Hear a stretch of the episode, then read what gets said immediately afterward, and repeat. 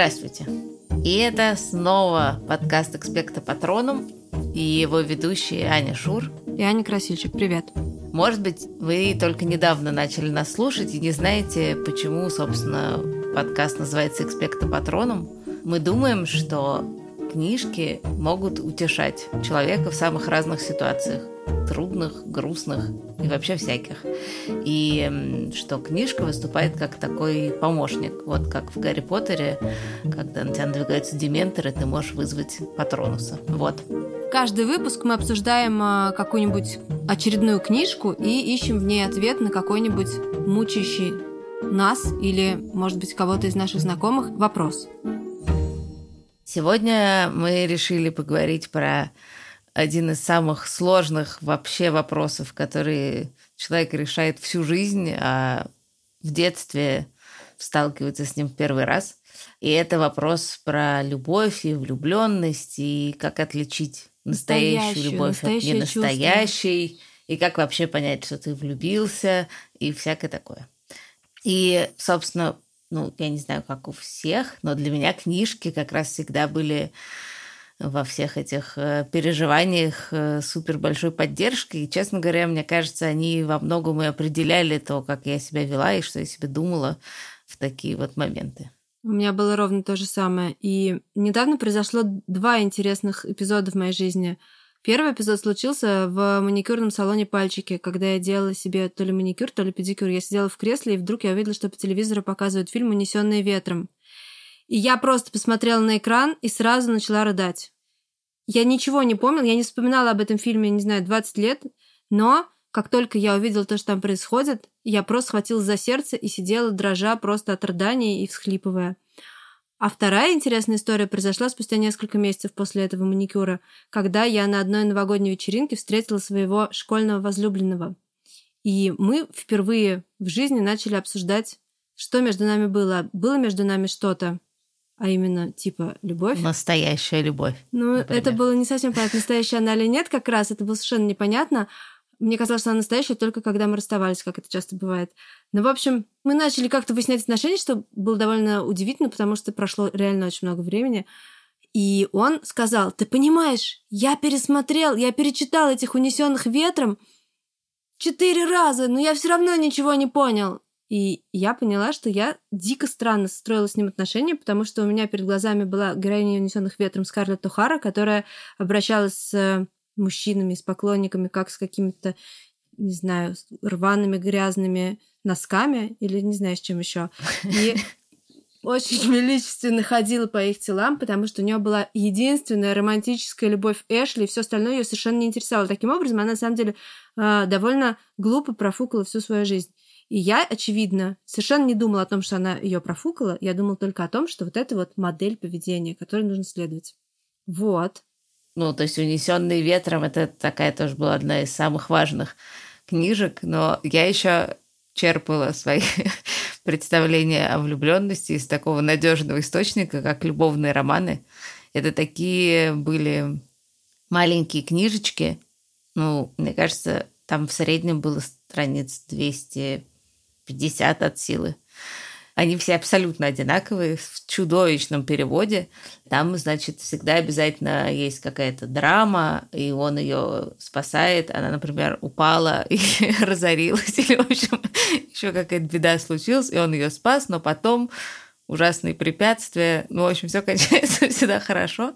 И однажды летом, мне кажется, мне было лет 12, мы с моей подружкой прочитали сумку этих любовных романов. Такая там была большая клетчатая сумка у кого-то на даче валялась, полностью забитая этими книжечками. Мы прочитали ее всю целиком. Ничего себе, ты прямо как Гретхен. Да, это вот как раз героиня нашей книжки, которую мы сегодня решили обсудить. Книжка так называется «Гретхен» по имени главной героини. Она, значит, читает что-то явно очень похожее про переживания графинь и графов и там потрясающие всякие имена со всякими Д и фон и всем прочим. И она тоже все время сравнивает свои переживания с тем, как вот, ну, это происходит у графини и графов. Вот, действительно, очень похож. написала эту книжку австрийская писательница Кристине Нёстлингер, и у нее самые есть известные книжки «Лети майский жук» и «Долой огуречного короля». Вообще, Нёстлингер супер э, известная писательница. Она написала кучу книжек, они переведены на множество разных языков. И Гретхен, которая героиня этой книжки, на самом деле совершенно не похожа ни на графинь, ни на баронесс, про которые рассказывает ее любимый любовный роман. Она живет вполне себе в современное время, в Вене. Я думаю, что это где-то 80-е годы, но уже не очень современные, но не так давно. Ну, в принципе, это уже давно. Чего уж там. На самом деле, то, что она подросток как бы довольно давно от нас, это не так важно, потому что все, что происходит в этой книжке, и то, как все описывается, оно такое абсолютно универсальное. То есть, мне кажется, это могло бы вполне происходить и сейчас, только там, может быть, у них нету, там, не знаю, компьютеров и мобильных телефонов. А в целом все очень современно выглядит. Я бы да, не... абсолютно. Абсолютно как сегодня. Вот. И Гретхен живет в такой довольно хорошей семье, где все друг друга любят. Они все такой упитанной комплекции, такой, что их сосед, когда их видит, называет их семейством тумбочек. Он все время говорит, тумбы сели в машину, тумбы выгрузились из машины. Они да, у них такие... еще такая маленькая машинка, маленькая синенькая машинка, в которой они, значит, все в пятером запихиваются, и она так проседает под их весом. В общем.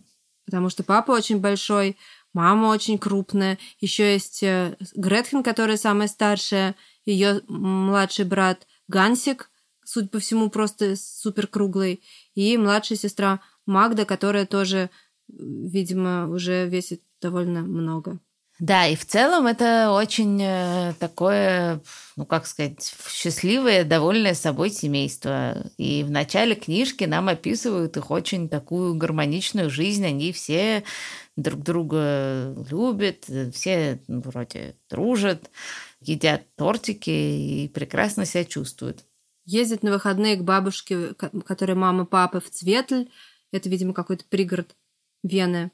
И мама все время готовит какую-то еду, и вообще сидит дома и ухаживает за детьми. В общем, все очень так приятно происходит, пока вдруг не происходит страшное событие, ужасное. Потому что мама вдруг... Идет на встречу одноклассников. Это да. вообще очень тяжело. Это действительно отвратительное совершенно мероприятие. Лучше его избегать. Ты видишь людей, которые очень-очень взрослые, абсолютно взрослые, безнадежно взрослые. Они седые, лысые, крупные. И главное, что у них такой взгляд взрослых людей, которые как бы уже все на своем веку повидали. И ты понимаешь, что это твои одноклассники. А, -а, -а. потому что ты это себя еще чувствуешь юной девочкой, хотя на самом деле понятно, что ты уже не такая. Ну да, нет, что ты сам со стороны выглядишь ровно точно так же, естественно.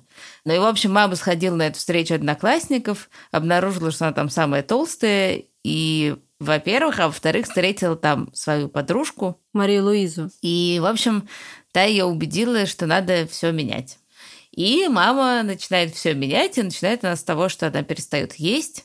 И, соответственно, это полностью нарушает гармонию в семье Закмайеров. Потому что у мамы все время портится настроение ужасно, потому что она целыми днями жует какую-то жвачку, пьет воду и умирает от голода. Естественно, настроение у нее соответствующее.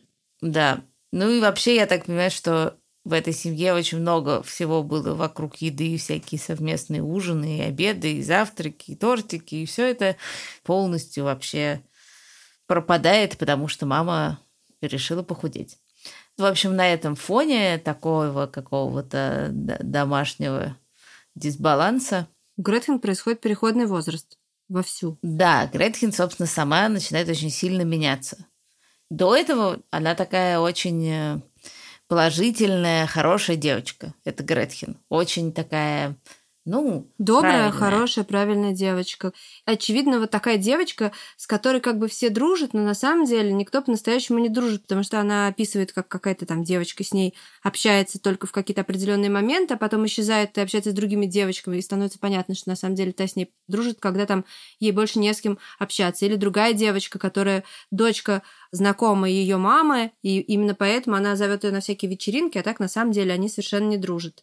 В общем, Такая положительная девочка, с которой в классе особо ни с кем не общается, которая ужасно комплексует из-за своего тела, потому что у нее там, как она сама очень остроумно говорит, образуется между джинсами и майкой такая толстая сосиска, если она надевает джинсы на размер меньше. По-моему, колбаска. Колбаска. Да, но при этом, опять, как бы в окружающие могут этого не видеть и особо там ее не считать за какую-то суперинтересную индивидуальность, но мы, как читатели, сразу примечаем, что она не так проста, как кажется, потому что, например, она там идет на вечеринку, и там есть, э, ну, все обычные там ее какие-то одноклассники и кто-то, а есть такая команда отщепенцев. Ну, всегда есть такие вокруг дети, ну, Особенно, я думаю, что сейчас это менее заметно, потому что все как бы по-разному одеваются и по-разному себя ведут. А тогда, в 80-е, я думаю, это было более заметно. Ну, мальчик с татуировкой на щеке, девочка с каким-то ирокезом, э, там еще какой-то мальчик бритый или в коже. Ну, как бы такие дети очень, ну, другие. И эта Гретхен совершенно спокойно с ними общается. То есть она-то совсем непроста. Просто у нее такое амплуа хорошей девочки. В классе. Но это не делает ее скучной. И не делает ее ханжой. И еще она, конечно, как любая правильная, хорошая девочка, просто никогда не опаздывает в школу. Но за маминой диеты события складываются таким образом, что они слишком поздно ложатся спать, и слишком поздно встают, и она просыпает школу, садится не на тот трамвай, который обычно, и в трамвае она встречает своего одноклассника Флориана Кальба, который немедленно начинает издеваться над тем, что у нее надеты носки наизнанку. Да, она там пытается переодеть. У нее, не, у нее один гольф наизнанку, что для нее, естественно, совершенно невыносимо. И она прямо в трамвае начинает переодеваться, и тут приходит этот Флориан, который довольно-таки придурочный, и начинает над ней ржать, и потом еще в трамвае садятся еще две опоздавшие одноклассницы, и все они начинают над ней хохотать, и дальше она принимает супер важное решение. Она решает две вещи. Во-первых, если она сама по себе войдет в класс, не с ними, которые как бы известные какие-то хулиганы, а сама по себе войдет, то все будут на нее смотреть. И это всегда очень неприятно, когда ты вошел в класс, и все на тебя смотрят. А если она войдет с ними, то тогда ей придется как бы поддержать ту историю, которую расскажет Флориан. А Флориан каждый раз опаздывает и каждый раз бесконечно врет про то, как он помогал спасти голубя, перевести старушку через дорогу. Ну, в общем, все вы, наверное, либо сами оказывались в такой ситуации, либо видели, как это происходит. И она, значит, принимает решение, что она все-таки войдет вместе со всеми, но не идет с ними вместе, а так делает, чтобы они впереди там идут и хохочут, а она сзади, а потом она их догоняет уже на пороге класса. В общем, валиваются они все вместе, и Флориан начинает врать, говорит, что трамвай сломался, и тра-та-та. Учитель ему, естественно, не верит, а Флориан говорит, ну, хорошо, я понимаю, вы мне не верите, но посмотрите, Гретхен тоже с нами, а по ней можно часы сверять. Правда, Гретхен? И как бы Гретхен в этот момент принимает решение его врагу поддержать. И говорит, да, действительно, вот трамвай сломался, долго стоял. И таким образом, ну, как бы, ну, показывает, что она не просто такая заучка, а вполне может как бы а, а, адекватно ситуации себя вести. Вот. И дальше этот Флориан, э, как это сказать, поселяется в ее голове. Она сидит, она весь урок ничего не соображает и думает, почему я так сделала, что это значило. А вдруг, думает она, а вдруг это оно, это то самое. И я так сделала, потому что он, как какой-нибудь граф у какой-нибудь графини, начинает вызывать у меня какие-то чувства. Да. Я очень хорошо помню, как в этом, примерно этом возрасте, там 12-14 или 15 лет, наверное, 15 уже много, ты как бы все время про это думаешь, ты все время думаешь, а, это то, это то самое? Это оно? Нет, может быть, это не оно. Нет, это оно. И мой дневник, например, в это, этого возраста, там каждый день такая запись. Сегодня я встретила на троллейбусной остановке, не знаю, Игоря. Это то? Это то. На следующий день. Сегодня я встретила в метро Сашу. Это то. Я думаю, это то. На третий день. Сегодня по дороге в школу я встретила Андрея. И я знаю, это то. И реально так каждый день. Просто невероятно. И у Гретхен на самом деле очень похоже. У меня такого не было, потому что мне кажется, что у меня был один очень простой способ проверить. Я им, мне кажется, пользовалась много-много лет.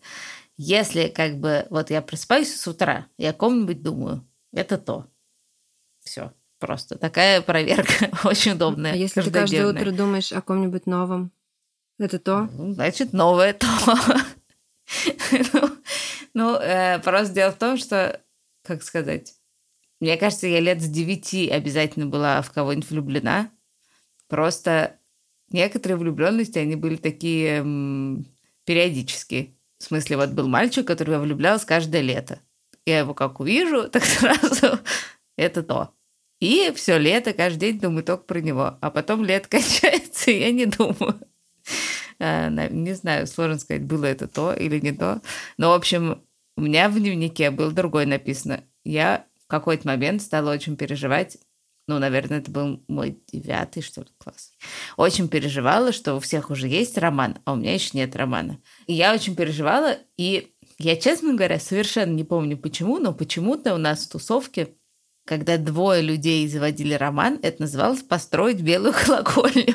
Я не знаю, почему. Как романтично. Очень. И у меня в дневнике есть такие записи.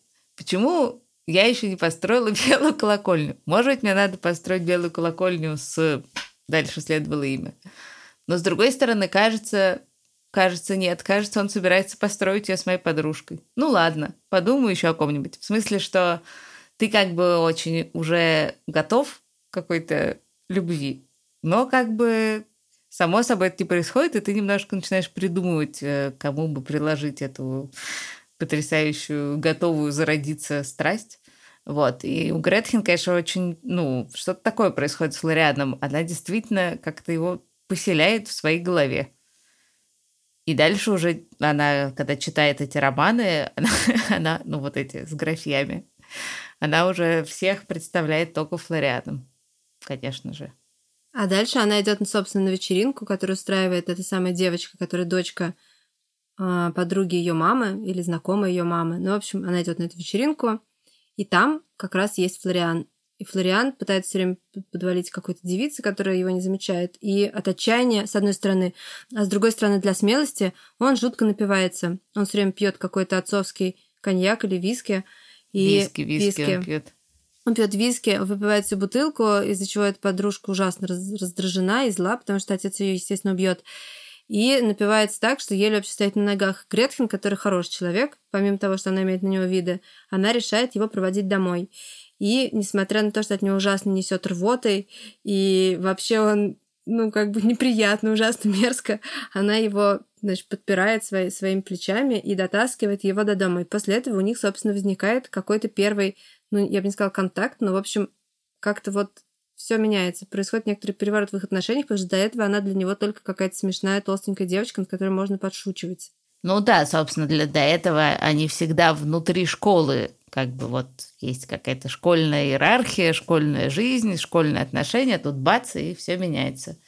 Дальше, после того, как он напился, он ужасно много пропускает школы.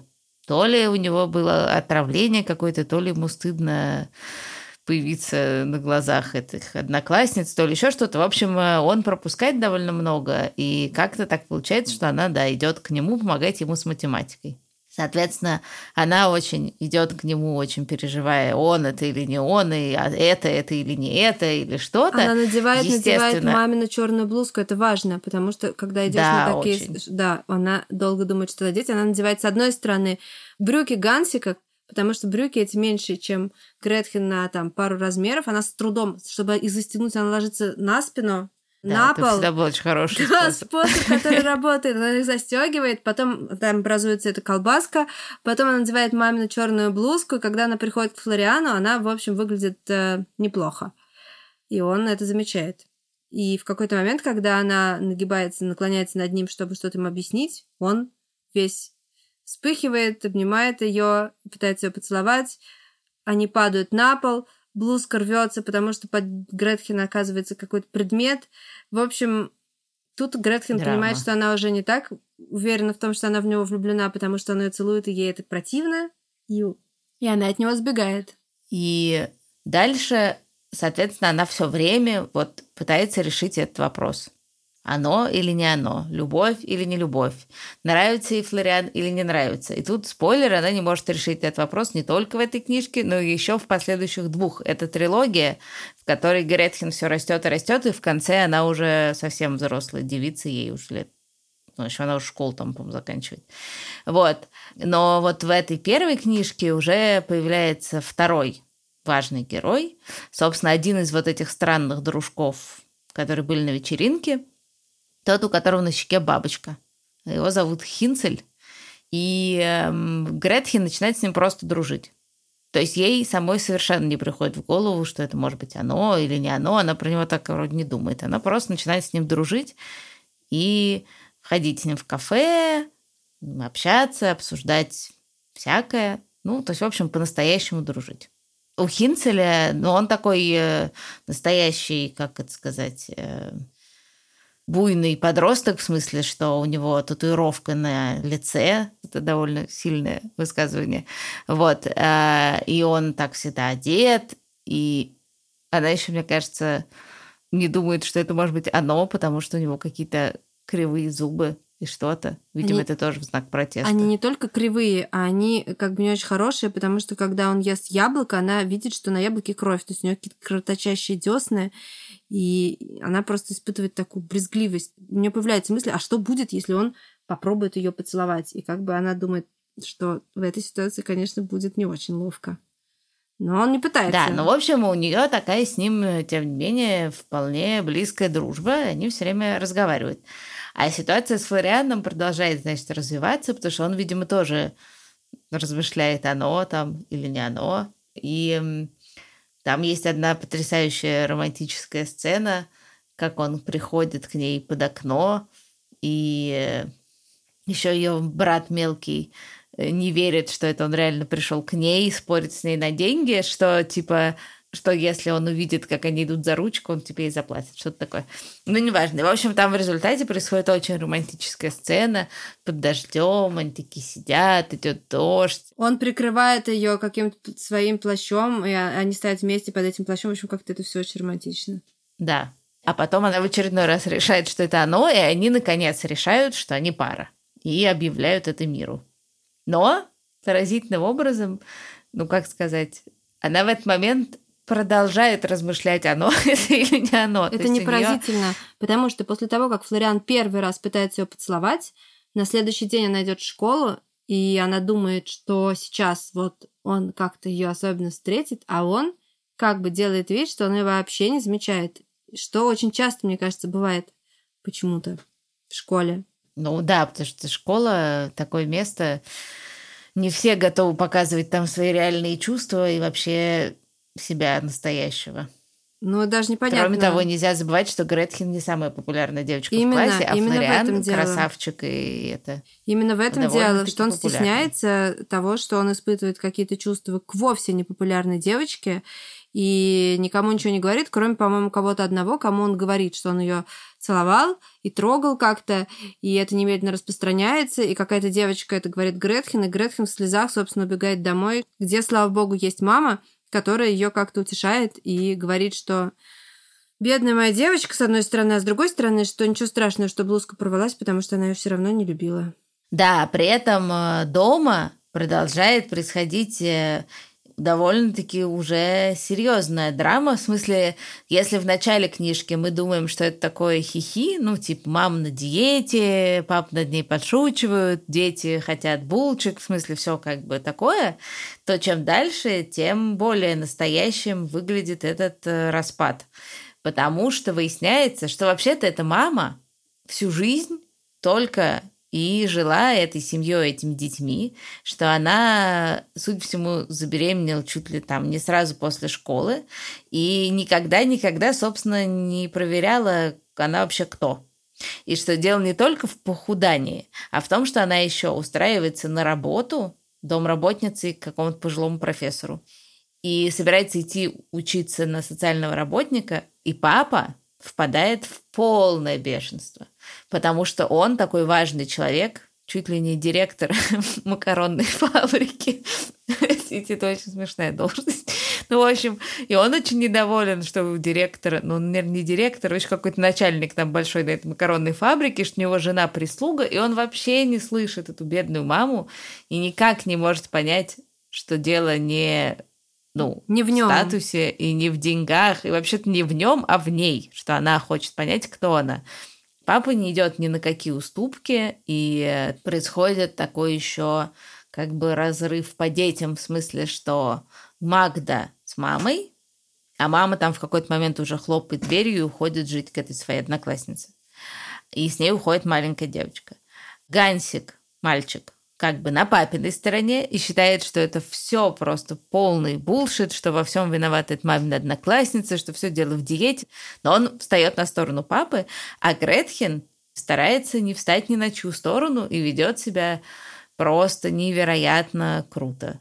В смысле, честно говоря, эта линия, она не менее важная, чем любовная, потому что Гретхен как-то старается и, и понять маму, и понять папу, и убедить их, что надо поговорить, что она прям действительно очень старается эту ситуацию сделать более человеческой.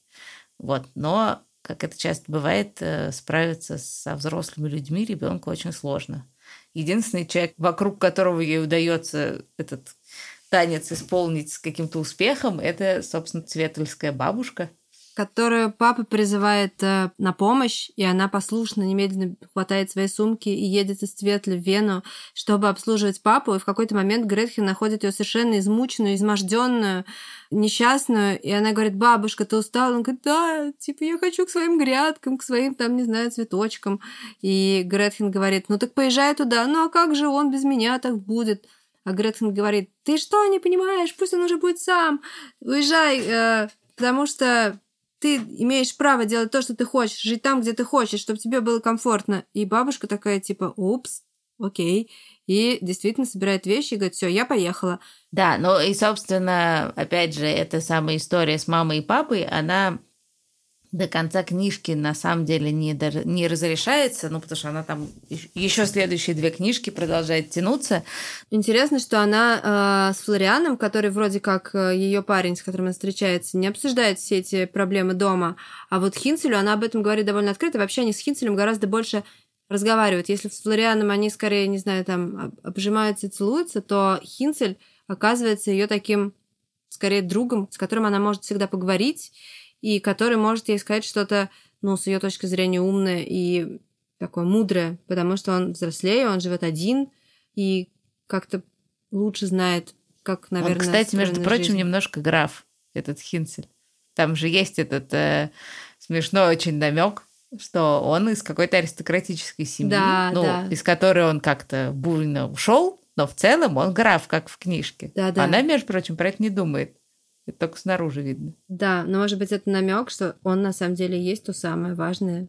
Ну, это намек, да. Но, в общем, да, и получается, что, что это не книжка про то, как девочка влюбилась, и потом эта влюбленность закончилась романом. Это книжка про то, как бывает ну, на самом жизни. деле, эта книжка про то, что, как бывает на самом деле, про то, что это такие постоянные метания, когда ты на самом деле тебе кажется, что ты влюбился, а потом через пять минут тебе кажется, а вдруг ты не влюбился, а через 10 минут ты влюбился так, что ты сейчас умрешь от горя, а еще через 15 минут, что ты влюбился так, что сейчас умрешь от счастья. И это такое, мне кажется, стандартное состояние для какого-то возраста. Оно довольно клевое и при этом довольно мучительное, но в принципе оно абсолютно нормальная. Ну, в смысле, это как бы, как будто у тебя очень много всяких начатых каких-то отношений. Одни — это какая-то такая полувлюбленность с обеих сторон, то есть какое-то кокетство, которое ничем не заканчивается, но может продолжаться вообще сто лет. Там другие отношения — это вполне себе роман, вы считаетесь типа парнем и девушкой, и это у вас вот настоящая любовь, вы вместе. При этом параллельно там у тебя может быть какая-то такая дружба, в которой всегда есть этот оттенок, просто потому что он часто бывает в дружбе тоже. Параллельно у тебя может быть еще вот такая какая-то сезонная влюбленность, когда ты в определенных обстоятельствах сталкиваешься с каким-то человеком, и он тебе тоже интересен. Но и кажется, все-таки настоящее от ненастоящего можно отличить э, в смысле, это не так важно, что настоящее, а что не настоящее, но кажется, чем ближе к настоящему, тем просто острее ты все чувствуешь, и тем больнее тебе, когда это, например, заканчивается, или если ты с этим человеком ссоришься, или если он куда-то исчезает. Вот, мне кажется, это один из способов такой понять. Ну и надо сказать, что Гретхен в итоге не понимает, любит она Флориана или не любит. И на самом деле это даже, мне кажется, не так важно. Потому что важно не это, а то, что она э, из-за этой истории переживает всякие чувства, и они не всегда приятные, потому что история с тем, когда он что-то кому-то рассказал, неприятная. Но иногда они приятные, потому что ей приятно, что она ему нравится, что он за ней ухаживает, что он там пытается ее поцеловать. И мне кажется, что на самом деле важно скорее это, чем э, понять, настоящее оно или нет. А ты помнишь, как мы с тобой познакомились? Ну, мне кажется, это было в э, зимней поездке в Питер. Я помню, что мы там еще терялись. Там было вообще очень много каких-то переживаний разного рода. Например, ты там была с классом, а я была с, как в качестве подружки дочки учителя. Моего классного руководителя. Как да. раз. То есть, ну, я была младше сильно. Ну, в смысле, есть младше. Ну, в смысле, тебе было лет 10, Ну, а я мне виду, было тогда это 13. имело значение. Ты была в восьмом классе, а я была в пятом. Да, ты была малюточка. В общем, в Да. этой поездке произошла очень важная вещь, потому что там я поняла, что это оно. Знаешь, как я это поняла?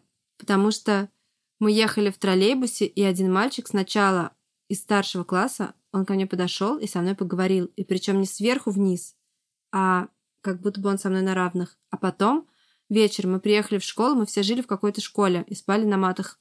И один вечер были танцы. И слушали мы почему-то альбом «Князь тишины» группы Наутилус Помпилиус. Я хочу быть с тобой. Я так хочу быть с тобой. Короче, этот мальчик позвал меня танцевать, и он со мной потанцевал так, как со мной еще никто никогда не танцевал. Потому что он не положил руки. А ты вышла за него замуж, скажи сразу. Нет, я вышла замуж не за него.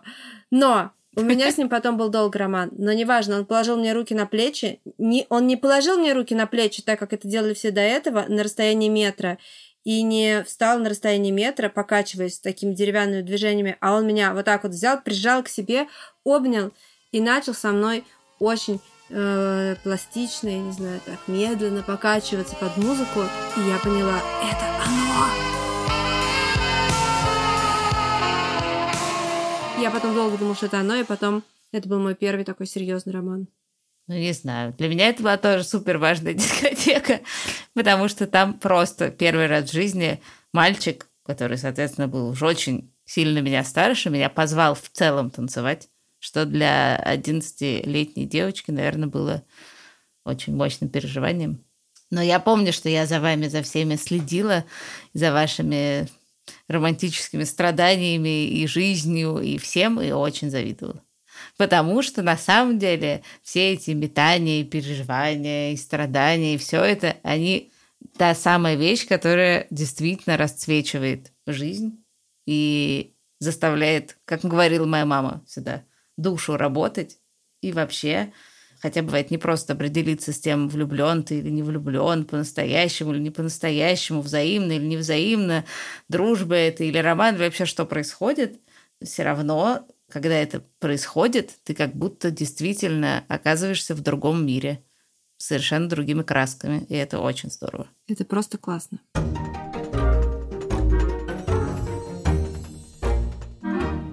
Напоследок мы всегда советуем вам книжки, которые на ту же тему, которую мы только что обсуждали. И я посоветую, пожалуй, «Унесенный ветром», несмотря на то, что главная героиня ведет себя как абсолютная дура. Это очень э, классная книжка про любовь. Я все-таки считаю, что она такая универсальная, ее все равно можно почитать, и это доставляет очень много удовольствия. Да, есть сомнения по поводу того, с какого возраста ее можно читать и всякое такое. Мне кажется, лет с 10 ее можно читать. Ну да, наверное, да. Лет с 11-10 можно уже. Ну, в общем, это действительно великая книжка. Вторая книжка тогда тоже будет из этой серии, в смысле из серии таких очень-очень важных, очень больших классических книжек. Это «Большие надежды» Диккенса. И эта книжка, в ней очень много всего. Но в том числе она, конечно, про любовь, вот именно такую, которая как-то с детства тянется и определяет всю жизнь человека. А третья книжка, там на самом деле это не одна книжка, это несколько книжек. Эту книжку написала американская писательница Джин Бёрцел, и Она рассказывает о семействе, с фамилией которого все делают разные ударения, Пендервики или Пендервики. Это семья с несколькими дочерьми, три девочки и один папа, потому что мамы у них нет. И старшая сестра влюбляется в одного мальчика, пытается все время отделаться от, от младших, которые ей мешают. У папы там тоже происходят какие-то шуры-муры с соседкой. В общем, это такая очень э, симпатичная, нежная книжка. Мне кажется, что она будет интересна лет, начиная с 9, 10 и далее. Мы читаем все ваши письма, мы смотрим все ваши комментарии в Apple Podcasts и смотрим на отметки, которые растут, они очень приятные. Спасибо вам. Продолжайте, пожалуйста, в том же духе. Это очень духоподъемно и приятно. Да, мы тоже постараемся продолжать в том же духе. И увидимся с вами через две недели.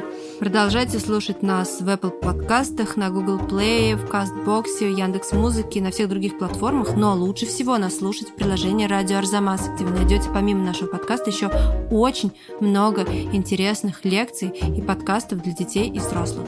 Мы благодарим редактора Асю Терехову, звукорежиссера Павла Цурикова, фактчекера Надежду Богданову, расшифровщика Кирилла Гликмана, композитора Михаила Соробьянова и всех, кто нас слушает. Спасибо вам большое. Вы нас очень вдохновляете. Спасибо. Всем пока.